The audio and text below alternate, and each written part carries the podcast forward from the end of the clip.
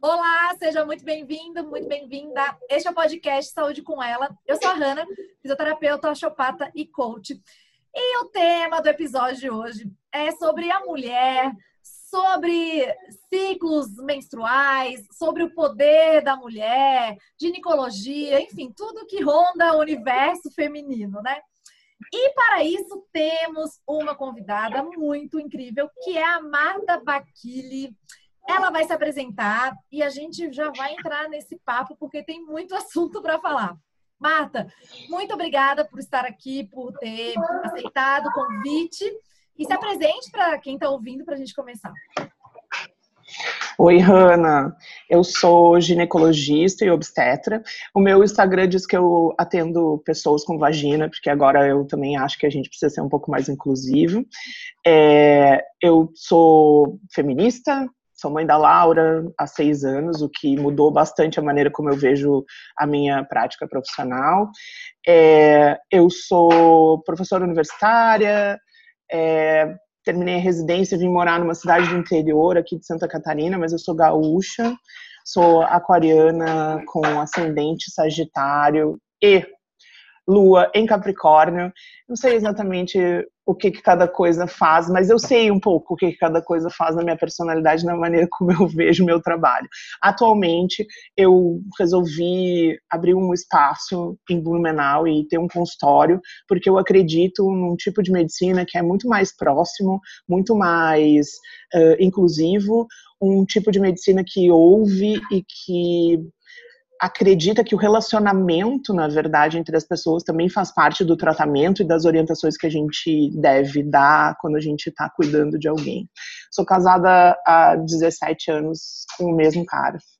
E ele também é médico e também é meu parceiro nessa nova empreitada profissional. Mas eu estou aqui, assim, também descobrindo um outro lugar profissional que está sendo muito, muito bom. Incrível, adorei. E uh, concordo justamente também com essa medicina, inclusive cuidadora, que também tem um, um, uma opinião um pouco parecida. Mas eu já queria fazer um, uma pergunta, assim. O primeiro tópico que a gente vai falar é sobre é, ciclos menstruais, métodos uh, contraceptivos. É, porque, assim, existem muitos métodos, né? Existem uh, muitos mitos e realidade. E eu, particularmente, até como osteopata, eu sou a favor justamente da mulher uh, se conhecer e deixar mesmo o mais natural possível, saber o seu ciclo e tudo mais, né? Porque tem muita gente que às vezes toma anticoncepcional, lá, desde os 15 anos e não sabe nem como é a uhum. ovulação, não sabe nem essa questão hormonal. É, como que na tua prática clínica tu vê isso e qual a tua opinião sobre essa questão? Eu acho que a gente tem uma, ainda tem uma formação na medicina que é muito medicalizante, né? É uma coisa muito de, primeiro, da gente estar tá num lugar que só a gente tem o conhecimento, só a gente sabe, e depois da gente tratar qualquer coisa, qualquer sintoma, qualquer incômodo como doença, e aí arranjar um remédio para aquilo. E o remédio geralmente é uma coisa farmacológica, porque também é, é onde a gente circula mais e o que a gente conhece mais, né? Então, é, a primeira coisa que foi que foi uma construção, não foi uma coisa fácil e nem foi uma coisa imediata, foi desfazer essa ideia que eu tinha da formação de que para tudo existe remédio e que existem tempos que precisam ser um, levados em consideração e depois daqueles tempos a gente precisa medicalizar. Então, assim, eu acho que o que acontece com bastante frequência com a maioria das mulheres é que elas começam a menstruar e todo mundo sabe que a questão hormonal precisa de um, de um espaço e um período para se acertar. A gente está fazendo ligação de órgãos de um lado com órgãos cerebrais, os hormônios são partículas muito pequenas que precisam, sabe, o corpo precisa entender como é que aquilo funciona para depois a gente dizer, olha, estamos maduros e este eixo, né, é, está maduro. Então, o que vai dos, dos ovários para hipófise e os hormônios da onde vem e da onde vão para isso tudo ficar maduro. Com frequência, a gente é, medicaliza adolescentes com contraceptivos orais, né, hormonais orais, porque elas estão com irregularidade menstrual. Com frequência, as mulheres não sabem o que é um ciclo menstrual natural e nem que ele não reproduz aquilo que a gente vê quando está usando anticoncepcional oral, porque aquilo não é um ciclo natural, é um ciclo mediado por hormônios. As mulheres não conhecem é, o seu funcionamento, nem o seu funcionamento psíquico nas épocas de diferentes domínios hormonais durante o ciclo, então a gente começa a medicalizar é, incômodos, é, TPM, começa a classificar as pessoas como disfóricas, então, ah, tem uma, uma alteração de humor, e aí isso também vira uma construção social, que é a história da TPM, a história da, dos incômodos da menstruação, menstruar é ruim, menstruar é sujo, é horroroso, menstruar é uma coisa, ah, sabe, tem todo um, aí começa essa construção. A gente modula tudo daí da mulher quando a gente começa a tomar anticoncepcional. A gente modula desde a questão hormonal, porque fica aquela coisa sempre igual. A gente modula o humor, de certa forma, porque algumas mulheres realmente diminuem aquela sensibilidade pré-menstrual que a gente acaba tendo com as coisas que já estão nos incomodando, e aí a gente tem espaço para, sabe, botar para fora e, e, modula os sangramentos e, e, e, isso, e deixa tudo muito asséptico, a gente vira pessoas aceitáveis socialmente. O laboratório vende isso, o laboratório faz papéis e entrega para os ginecologistas assim, vamos botar as mulheres num lugar para elas virarem aceitáveis socialmente quando a gente usa anticoncepcional. É, eu particularmente uh, concordo assim com essa questão justamente ah que foi por muito tempo é, achado que menstruar justamente é sujo é ruim e isso é uma coisa social e cultural que vem porque realmente eu Ana por um momento também ah não gostava de menstruar até porque também tem aquele medo de ficar grávida né enfim algumas uhum. questões mas eu acho que desde pequena eu acho que pelo menos na, na minha é, enfim no meu no meu clã digamos assim teve muito, é muito um pouco essa questão, assim. E aí, depois que eu entendi que é, eu tomei por muito tempo também é, contraceptivo oral, e aí depois eu parei há uns três anos. Guria, foi uma, uma descoberta de mim mesma, porque assim, quem você falou, parte hormonal, parte psicológica, libido, e acabava que, tipo, não tinha isso. E, e fora que, assim, esse fato da mulher se aceitar mesmo esse sagrado feminino e que a menstruação não é suja, é fisiológico e é bom, isso é uma coisa que deveria já vir já de uma educação básica, né? Mas eu acredito que essa também questão da medicalização, eu concordo, como, enfim, trabalhar com uma terapêutica mais natural, porque acaba que muitas vezes é, essa parte de ficar só dando remédio, dando remédio, acaba que não deixa o corpo expressar a fisiologia normal dele, né? Digamos, o que é, né? Eu, eu acho que a gente também, sabe, quando a gente fala sobre isso, a gente não pode demonizar os métodos contraceptivos hormonais, porque eles são, foram super importantes para as mulheres se liberarem dessa questão dos, é, das gestações indesejadas. Eu não acho que a gente não deve oferecer. Eu acho que a gente deve oferecer um leque maior e não oferecer apenas, sabe? A pessoa senta na tua frente e já sai com a pílula que tu gosta mais, ou a que o laboratório te dá mais vantagens. Então, é isso. Mesmo que ela seja mais perigosa ou tenha, ou tenha incluído coisas que são piores para a saúde das pessoas, porque a gente sabe muito bem que há pílulas mais, é, mais é, mais trombogênicas, ou seja, que fazem mais efeitos é, de, de. Ai, eu nunca sei como explicar trombose para as pessoas é, coagulação. Dos, é, entupimento de. Isso, entupimento de coisas. Tem umas que fazem mais e outras que fazem menos. Tem gente que não pode, tem gente que precisa de outro tipo, tem gente que está num momento de vida que precisa de pílulas ou de contraceptivos que só tem um hormônio. E a gente fala super pouco de DIU de cobre, que é uma coisa que poderia é, oferecer né, uma, uma contracepção de, larga, de largo prazo. Então, assim, não é. Tem milhares de coisas para fazer. Só que quando a gente recebe uma adolescente que está começando a, a a menstruar, que tem incômodos com a menstruação, isso exige uma consulta, que é uma consulta de sentar e conversar, né? E sentar e entender esses sentimentos todos, porque virar mulher também tem suas tretas. Sim. Do jeito que a gente está acostumado a fazer medicina, é, linha de produção, também fica difícil, sabe? E aí, para a linha de produção, faz sentido a gente ter um anticoncepcional que a gente gosta mais. A gente nem pergunta se a pessoa está transando com alguém do mesmo sexo porque, né? Imagina que vai, que vai engravidar, porque também a saúde feminina é feita de cuidar para não engravidar e cuidar para não para não é, ter infecção sexualmente transmissível.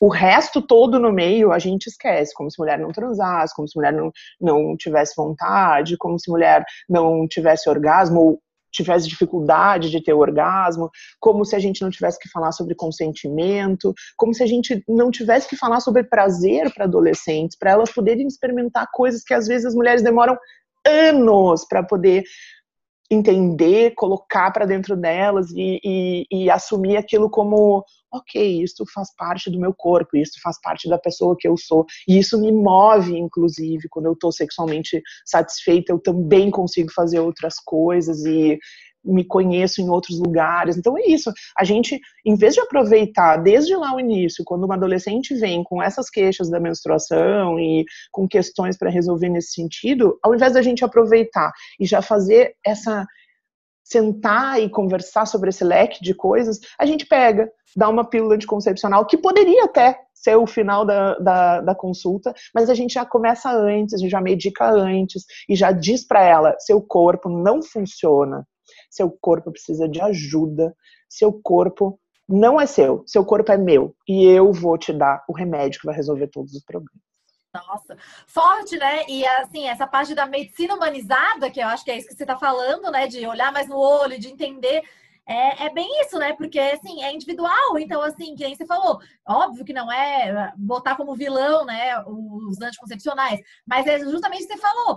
É, fazer uma consulta, se importar, é, quem você falou, olhar no olho, e aí, se realmente for mais indicado e colocar mesmo as informações para a pessoa, para ela ter o poder de decisão, né? E não impor. Uhum. Isso. A gente só consegue decidir autonomamente quando a gente tem informação. Quando alguém diz o que, que a gente tem que fazer, a gente está sendo tutelado, né? E a mulherada está acostumada a ser tutelada em todos os lugares. Eu atendo parto humanizado. Parto humanizado é uma outra lógica que tem a ver muito mais com autonomia, com acreditar na fisiologia. Então, como é que eu não vou, eu vou acreditar na fisiologia num lugar, não vou acreditar na fisiologia em outro? É, e, e dar essa oportunidade da pessoa escolher o que, que ela quer num leque de possibilidades e dentro de seguranças que a gente também vai avaliar, o lugar do médico seria oferecer as opções. E, e, tudo tem um lado bom e um lado ruim. Não existe nenhuma coisa que não tenha risco, não tem nenhuma coisa que não tenha é, desconfortos associados. A gente tem que pensar sobre, inclusive quando a gente fala sobre contracepção, a gente tem que pensar que os contraceptivos têm um leque de é, possibilidades de falha, porque a gente também acha que, ah, tomou pílula, não vai acontecer nada. Não, gente, olha só, não existe 100% de é, 100% de impossibilidade de, de, de engravidar é ou transa com mulher ou não transa nunca, né? Então, uma mulher para não engravidar precisa ter relações homossexuais com outras mulheres ou com pessoas com vagina, não pode ter pênis envolvido nesse negócio, ou não pode transar nunca, sabe? Com penetração e com ejaculação lá dentro. Então, assim, tem que oferecer as possibilidades. Então, assim, uma mulher que tudo bem se engravidar, ela pode ficar fazendo pelinha, pode fazer coito interrompido, pode fazer, uh, usar método sintotérmico, se ela engravidar, engravidou. Pode não usar nada, inclusive, porque dependendo da idade a gente tem mais dificuldade, né? Não é todo o ciclo que a gente vai conseguir engravidar, não é toda a relação sexual, porque a gente tem épocas do ciclo em que a gente está fértil e outras épocas não, né? Essa época que a gente não conhece quando a gente tá é. usando anticoncepcional. E aí para, e aí de repente acontece uma explosão assim de oh, gente, olha só, eu ovulo e coisas acontecem quando eu tô ovulando. Então, assim, é, essa pessoa que não tem muito problema se engravidar, ela pode ficar nesse lado do espectro de coisas que não são tão eficazes. Agora, uma mulher que não pode nem pensar na ideia, bom, daí a gente tem que oferecer outras coisas para ela, né? A gente tem que oferecer contracepções muito melhores, muito mais eficazes, próximas de esterilização, esterilização, inclusive, se ela estiver dentro dos critérios, né? Então, é isso Hanna, não dá para fazer isso em consulta de 10 minutos, Hanna. A gente precisa sentar, mostrar a régua, Sim. conversar sobre. Não, com certeza. Essa mecanização e, e, essa a toque de caixa, né? E essa consulta de 10 minutos, 15 minutos impossibilita qualquer conhecimento para poder mostrar justamente essas, info essas informações adequadas. E aí, justamente, porque o que acontece? Se isso não é feito, por exemplo, pelo médico, a pessoa vai em quem? Doutor Google, vai né, em outros meios, e aí é o que acontece. Existe muita informação boa na, na internet, no Instagram, muita, mas, como tudo na vida, existe essas informações desencontradas. E aí eu acredito que justamente essa esse resgate dessa medicina mais, uh, enfim, mais próxima e mais humana, isso uh, faz com que a pessoa realmente tenha a informação da fonte que é a adequada e ela não precise uhum tanto, né? Ela pode ou procurar outras informações, é legal, mas ela não vai é, ter a chance de pegar uma informação no meio lá de muitas inadequadas, né? Eu acho que a gente pode funcionar. Se a gente desce do pedestal de que sabe tudo, porque a gente não sabe, é, eu acho que a gente pode funcionar como mediadora, inclusive. Eu acho que tem muita informação incrível. Eu própria uso o Google. Eu digo para os meus alunos que tudo que está nas abinhas do Google não precisa estar na cabeça. Então a gente pode ir, a gente pode ter os lugares confiáveis. A gente gosta, ah, eu gosto de entrar na biblioteca Cochrane, que tem medicina baseada em evidências. Eu uso muito os protocolos do, é, do coletivo feminista Saúde e Sexualidade aí de São Paulo, porque elas fazem uma. Então, tem o, o jeito de, de funcionar é, parecido com o meu, usam muita terapia complementar e usam muita coisa não medicamentosa para tratar coisas bem uh, comuns na ginecologia. Me ensinaram a fazer um tipo de exame físico diferente do que eu fazia. É, eu uso lugares, assim, a gente pode entrar nos manuais da Febrasgo, que às vezes estão bastante não sempre, mas às vezes estão bastante atualizados. Então, assim, ter lugares que a gente já sabe que são lugares um, seguros.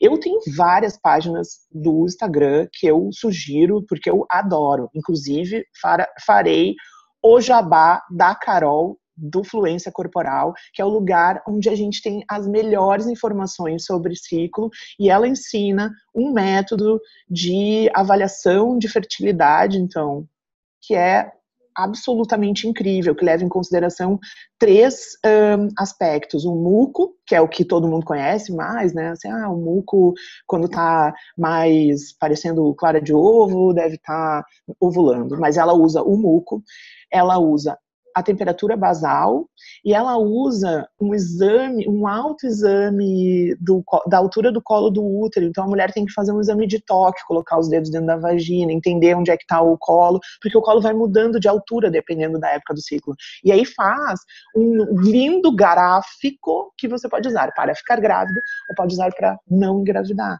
E aí Olha. você tem isso, é um negócio de autoconhecimento incrível, incrível. Eu mando todo mundo para lá, todo mundo que não está usando anticoncepcional anticoncepcional, né, mulheres menstruantes, ou pessoas menstruantes, ela diz, é, podem fazer, é, então, podem fazer essa avaliação. Uma outra coisa que eu queria conversar contigo era sobre os volumes menstruais e sobre o ciclo, porque as mulheres ficam super angustiadas com isso, sabe?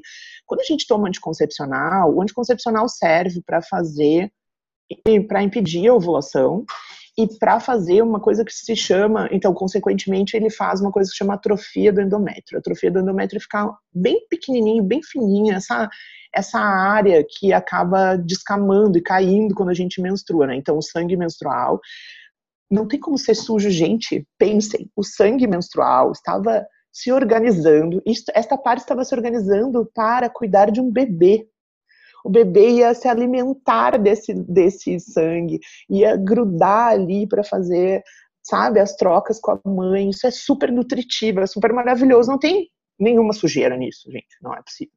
Tudo bem. Então, é, quando a gente está é, usando anticoncepcional, isso fica bem fininho. Então, é, algumas mulheres, inclusive, não menstruam na pausa. E a pausa é um sangramento de deprivação, ou seja, vem fino, fino, fino, fino, daí a gente para de tomar, daí ele cresce um pouquinho e aí descama.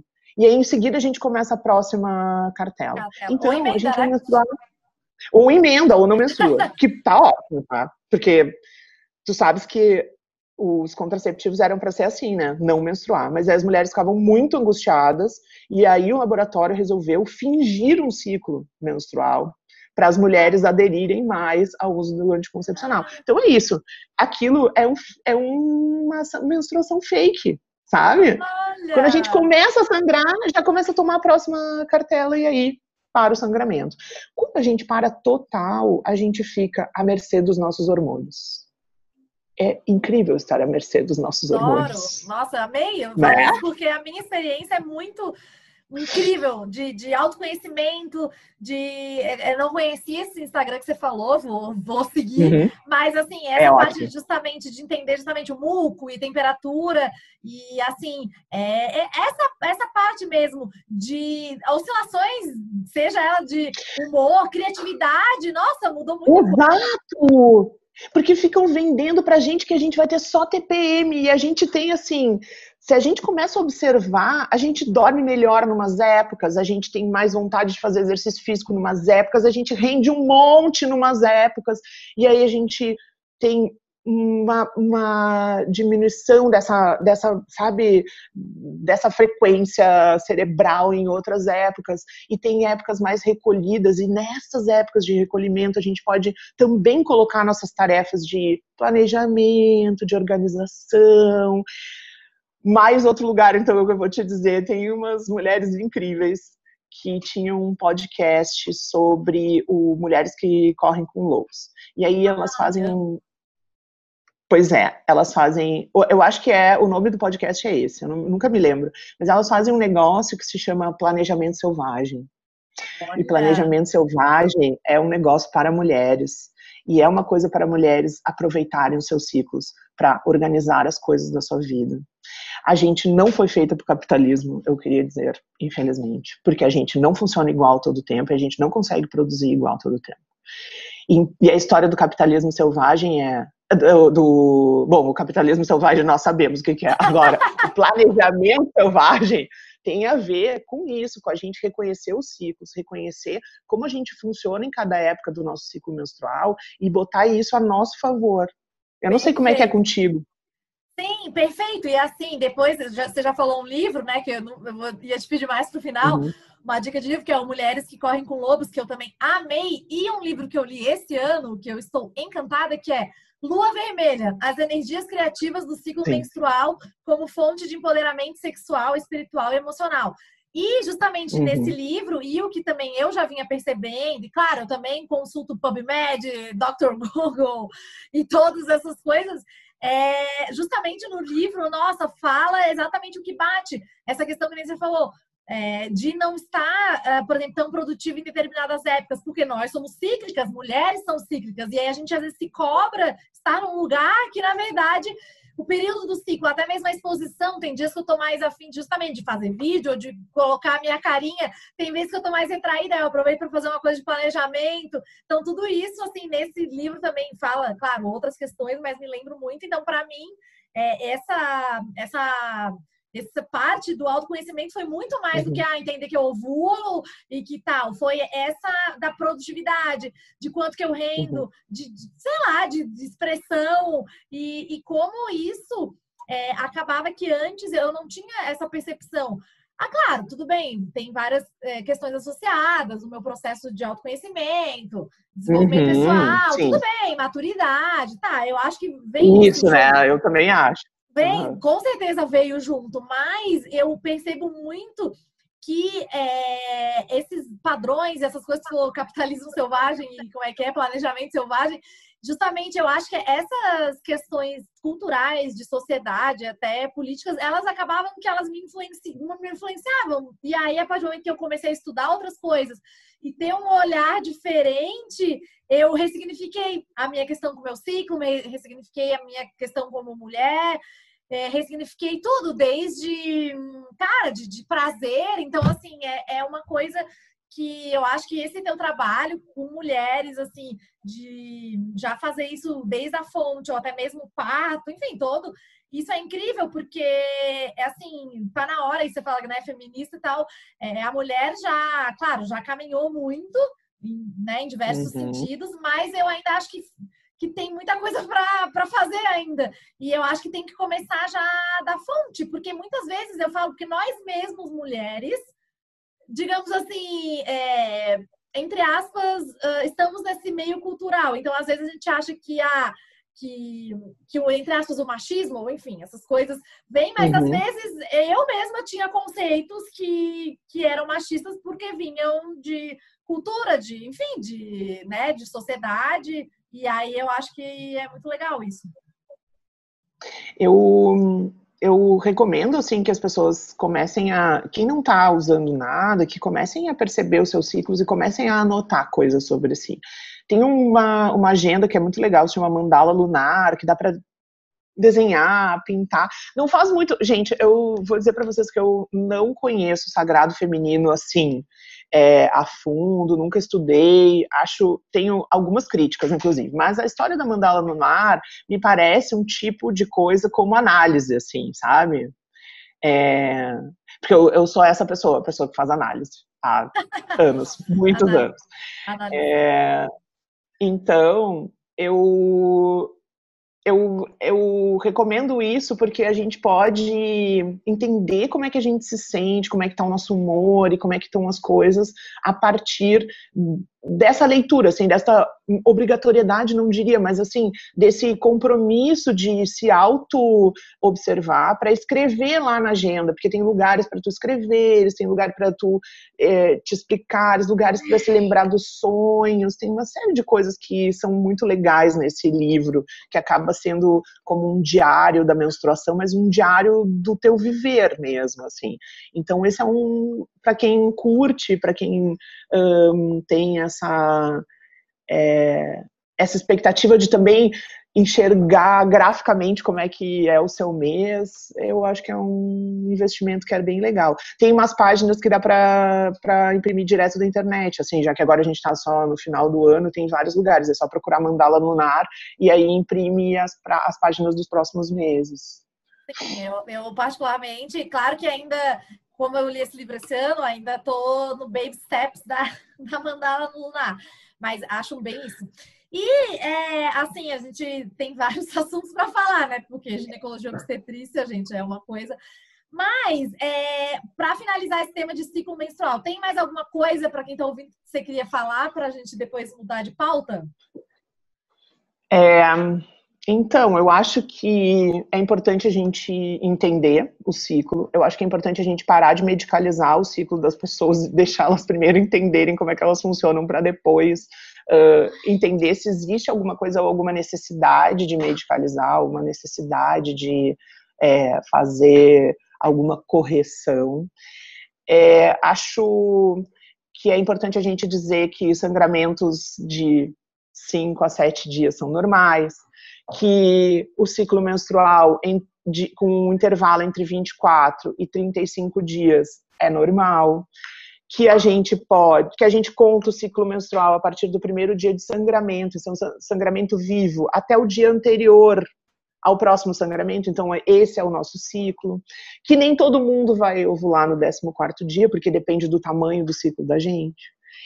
É, é interessante prestar atenção cada dia nesse muco, porque o muco vai se modificando de acordo com os hormônios que estão dominando naquele, naquela, naquele dia específico. Então, a gente menstrua, aí depois tem um muco que vai ficando mais fluido, vai, vai ficando mais aguado. Depois a gente tem esse muco, que é um muco maravilhoso, exuberante, um muco que parece uma clara de ovo, um negócio que fica colado quando a gente uh, vai fazer xixi, limpa com papel higiênico. Então, é, e essa época corresponde a uma época também de tradicionalmente as mulheres terem mais é, drive, é, drive uh, sexual, então a libido fica mais aflorada, a gente pode ter orgasmo, orgasmos melhores, ou mais fáceis, não melhores, né? Não, não, não é, assim, julgando os orgasmos, mas assim, é, facilita os orgasmos, facilita a gente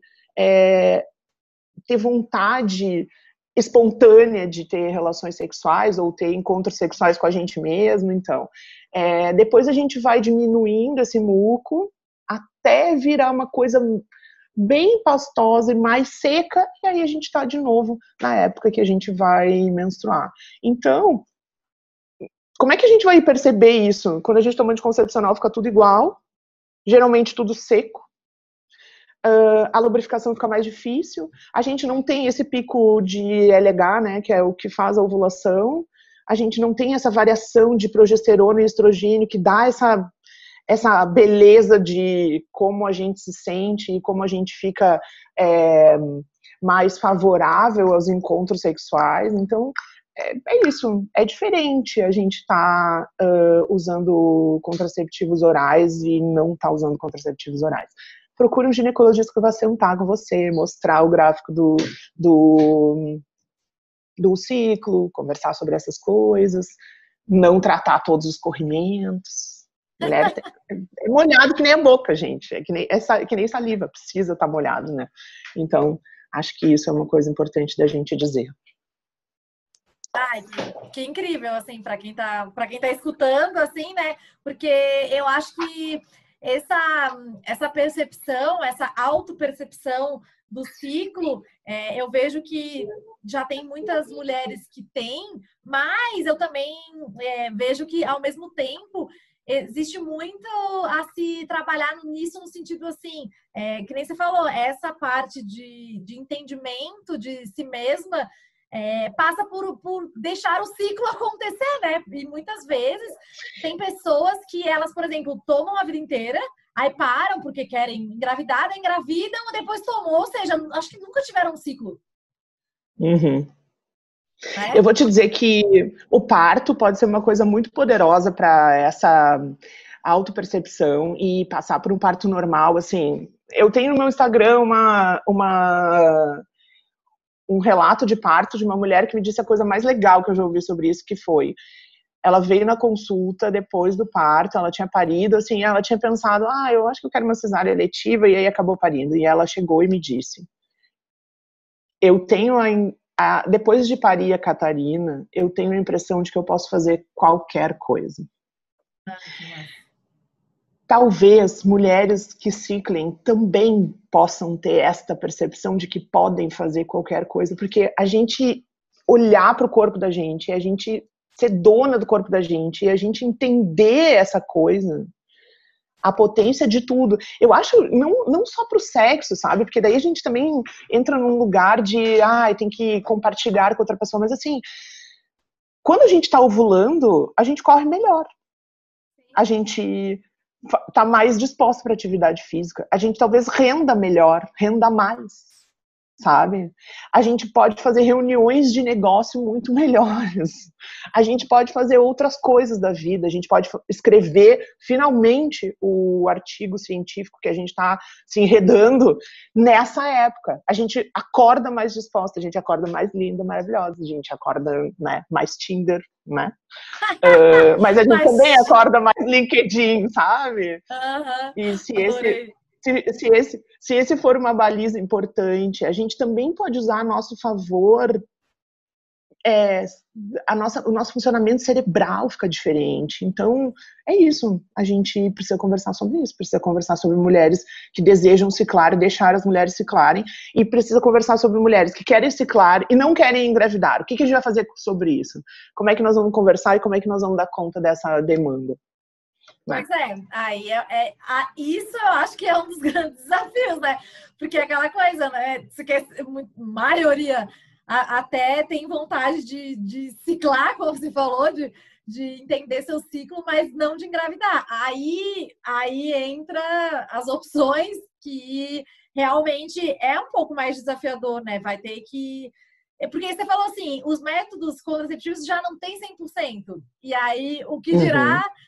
o que dirá quando não tem isso, né? É, é, um, é um desafio. Mas eu acho que justamente como você falou, né? A medicina está aí para é, ajudar e para fazer essa, é, essa mulher justamente entender essa potência. Eu acho que essa potência que muitos anos foi meio que brecada, é, uhum. eu acho que assim, essa, esse movimento, digamos assim, que está tendo nos últimos tempos, isso ajuda muito nesse sentido, porque eu não sei, aí qual também queria ver a tua opinião no sentido assim, sobre essas questões da, da mulher, né? Tu como até fazendo um adendo ali de feminista, como que tu vê justamente, ah, por exemplo, até de mercado de trabalho, ou, ou a, o papel da mulher na sociedade, ou, digamos, direitos, cobranças? Como que tu vê isso, assim, relacionando até mesmo com a tua prática clínica?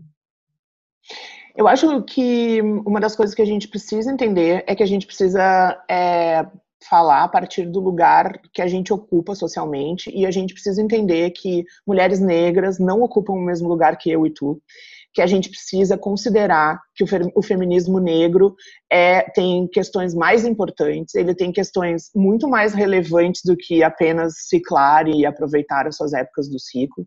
Acho que as mulheres negras têm pouco lugar para dizer quais são as dores de verdade e a gente, se não se recolhe, se não ouve, a gente nunca vai entender essa dor e essas dificuldades. Então, eu acho que a gente precisa interseccionalizar a nossa conversa e vidas, vidas negras importam e vidas negras não, não é toda a vida e não é assim. A gente tem que priorizar quem precisa de prioridade e acho que as mulheres, a gente precisa ler feministas negras, a gente precisa ler um, conteúdo, as mulheres negras é, tem conteúdos que têm a ver com a sua ancestralidade e com a maneira como essa ancestralidade foi bloqueada em algum lugar, porque elas foram arrastadas para outro continente, viveram em situações absolutamente horrorosas. Então, sim, a gente precisa entender que a gente tem demandas que não são as mesmas demandas das mulheres negras e a gente precisa entender que as nossas demandas de mulheres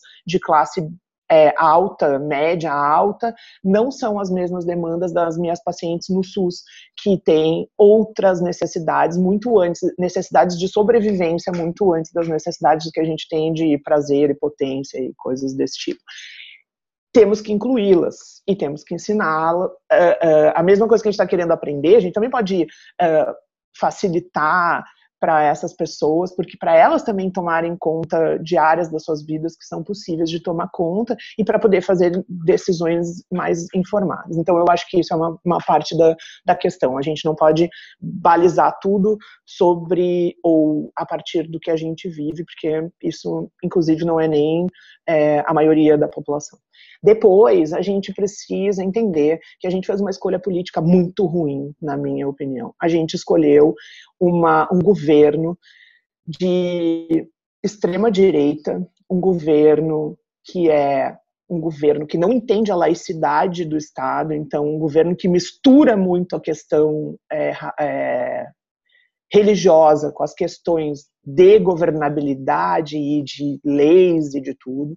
As mulheres nunca estão no lugar onde elas deviam, que é na política. As nossas pautas só vão ir para os lugares de decisão se a gente se eleger, se a gente eleger mulheres, se a gente eleger mulher negra. É ali que a gente vai conseguir discutir as nossas coisas. A gente está sempre perdendo direitos. Atualmente a gente está querendo segurar os, o mínimo de direito que a gente tem, os direitos sexuais e reprodutivos das mulheres estão sempre numa berlinda. Atualmente, a gente tem várias pessoas tentando tirar o direito, por exemplo, do aborto legal, então, da interrupção da gestação nos lugares e nas, e nas situações que ele já está estabelecido desde a década de 40, tem gente fazendo força para a gente perder até isso. Me parece que a discussão da contracepção também vai por aí. A gente sabe que as mulheres vão abortar de qualquer jeito. Abortos são questões femininas desde sempre. São questões de redes femininas. Mulheres conhecem mulheres, mulheres conhecem redes, mulheres ajudam outras mulheres. Mas há lugares em que mulheres se colocam em risco de morrer por causa de gestações indesejadas. E a gente segue fingindo que isso não existe no Brasil, por quê? Porque quem morre são as mulheres pretas, periféricas, pobres. Então a gente não consegue avançar nessa, nessa discussão por causa disso. A gente fez uma escolha política difícil. Agora todas as pessoas precisam entender que essa, essa escolha foi feita e que a gente está perdendo direitos. As mulheres precisam entender e ligar uma coisa com a outra. Eu não posso ser uma mulher ginecologista, feminista, é, atende, que atende parto humanizado sem ser a favor da descriminalização do aborto. E a descriminalização do aborto não é a mesma coisa que liberação da, da, da interrupção da gestação, embora eu também seja a favor. É, a, descriminaliza, a descriminalização diz respeito apenas a gente poder ajudar mulheres em situação de aborto sem ser nem o médico, nem a mulher penalizados e presos por causa disso. É muito diferente da gente criar uma rede para realmente auxiliar mulheres que não querem, não desejam e querem interromper uh, voluntariamente aquela gestação. Esse, esse assunto está muito mal interpretado e está muito mesclado com outras coisas, especialmente com religião, e aí a gente entra no lugar de pessoas que vão para frente de um hospital chamar de assassina, uma menina que tinha sido estuprada e estava grávida com 10 anos. Então, é sobre essas coisas que a gente precisa conversar, né? Então, me parece que esse é um lugar importante da gente ir. É, legal, porque justamente essa questão de desigualdades, seja sociais, raciais, e que no Brasil é, é uma realidade, né? Que ah, já foi pior já, mas assim, que nem você falou, estava caminhando numa, numa crescente e agora, por todas essas questões que tu falou, acaba que parece que está quase que regredindo. É importante falar, porque justamente é muito fácil falar do ciclo, até mesmo falar da oportunidade de, de né, ter uma consulta médica de qualidade ou das oportunidades uhum. trabalhistas com pessoas que falou, como a gente, né? Brancas e, e com todas as oportunidades, né? E ao passo que quando você falou ali, quando vem mulheres negras, ou mesmo de outras classes, você falou SUS, eu também já fui concursada, já atendi no SUS, e, cara, eu aprendi muito como, como ser humana, porque uhum. é uma uhum. realidade totalmente fora. E às vezes a gente, claro, a gente estuda, a gente tem outros anseios, eu tenho os meus sonhos, mas às vezes é, elas lá, principalmente mulheres, é, é uma demanda que elas justamente elas querem sobreviver, essa é a palavra. E assim, uhum. com situações extremamente difíceis, né? Então, isso é um ponto importante. Sobre a questão também do aborto, é, eu, assim, particularmente, é um tema que eu ainda tenho que me aprofundar, mas eu acho que justamente é, essa questão de realmente é, fazer com que com que isso seja conversado. Eu acho que isso que você falou é uma coisa assim que isso tem que ser conversado, isso tem que é, ficar mais claro e não misturar, porque você falou a, as estações, digamos assim, porque eu acho que independentemente é, também essa minha humilde opinião, né?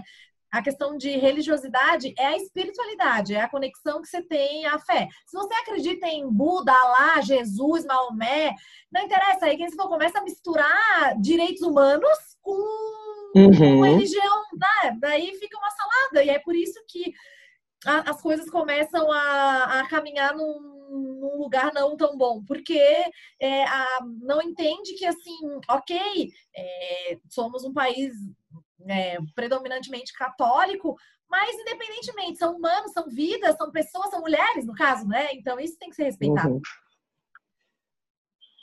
E as escolhas das pessoas, porque a tua religiosidade é uma escolha pessoal. A gente está falando de escolhas que impactam, inclusive, em saúde pública. Né? Eu fiz mestrado, eu sou, eu sou mestre em saúde coletiva. Eu não posso falar de outro lugar também, né, gente? As coisas acontecem, a gente só tem que é, reconhecer que elas acontecem, independente da gente gostar ou não, e a gente tem que oferecer para as pessoas um lugar seguro para que as coisas aconteçam, para que a gente também não tenha que lidar com as consequências. Tem estudos muito interessantes sobre, por exemplo, ah, somos muito pró-vida. Ok, vocês sabiam que a mortalidade infantil aumenta quando a mãe morre e que a maioria das mulheres no país já tem filhos quando elas têm o primeiro aborto e que é uma em cada cinco mulheres até 40 anos já fez um aborto, então, pessoas que vocês conhecem já, fez, já fizeram um aborto e elas se fazem um aborto clandestino, um aborto não seguro, elas têm um risco maior de morrer. E se elas morrerem, os filhos delas também têm um risco maior de morrer. Então, a gente está falando de uma, sabe, de uma bola de neve que não dá para ignorar, não dá para ignorar, sabe? Perfeito. Marta, a gente vai se encaminhando para o final, mas eu estou sinceramente, muito encantada. Eu já sabia que essa conversa ia ser muito boa.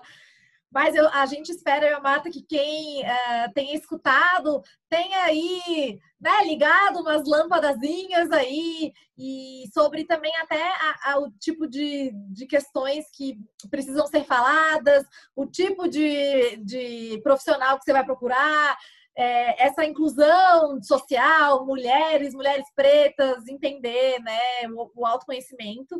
Então, assim, já fica o convite para algum outro tema, porque, assim, obstetrícia, ginecologia, né? A gente podia é, falar muita coisa. Então, te agradeço muito, foi incrível. E deixa ali o teu recado final e o teu contato, e para a gente já finalizando. Bom, o meu Instagram é obstetrícia contemporânea e eu digo que lá a gente conversa e faz mais perguntas do que dá respostas. Então, se você quer se é, sair da sua zona de conforto, talvez lá seja um lugar legal. É, eu queria recomendar um Instagram que eu gosto muito, que se chama arroba Ionidas Pretas, com Y, que é da Caroline, e a Caroline fala disso, de sexualidade das mulheres negras. Ela tem umas lives que valem a pena, pelo aprendizado e pelo desconforto, porque a gente precisa sair desse lugar de conforto, de privilégio, para entender algumas coisas. Um outro livro que eu acho muito incrível, que se chama Vagina, uma biografia da Naomi Wolf. É um livro que tu vais gostar muito e que eu recomendo para todo mundo. É incrível, é muito, muito incrível mesmo. E fala sobre isso, fala sobre a história e como o apagamento da mulher e do prazer feminino e fala sobre prazer como poder e potência e eu acho incrível. A Audre Lorde tem um, um um ensaio que eu até publiquei agora ontem no meu Instagram, que foi assim, life changing, sabe? Eu também acho que é um lugar que a gente deveria visitar das, das feministas lésbicas negras. Muito obrigada para todo mundo que escutou até aqui. A gente espera que é, tenha justamente a, a, tenha trazido questionamentos para vocês uhum. e reflexões. Eu acho que é isso também o objetivo aqui do Saúde com ela é isso, trazer essa, esses insights, esses inputs para quem está escutando ter essa reflexão e pensar a, a, respeito, e porque realmente tem questões que precisam ser é, questionadas, precisam ser refletidas e faladas, né? Então, muito obrigada. Se você tem dúvidas, sugestões, saúdecomela.gmail.com. Meu Instagram, arroba. E é isso. Beijos de luz com muito amor e até o próximo episódio. Tchau. Tchau, tchau, Hanna, obrigada.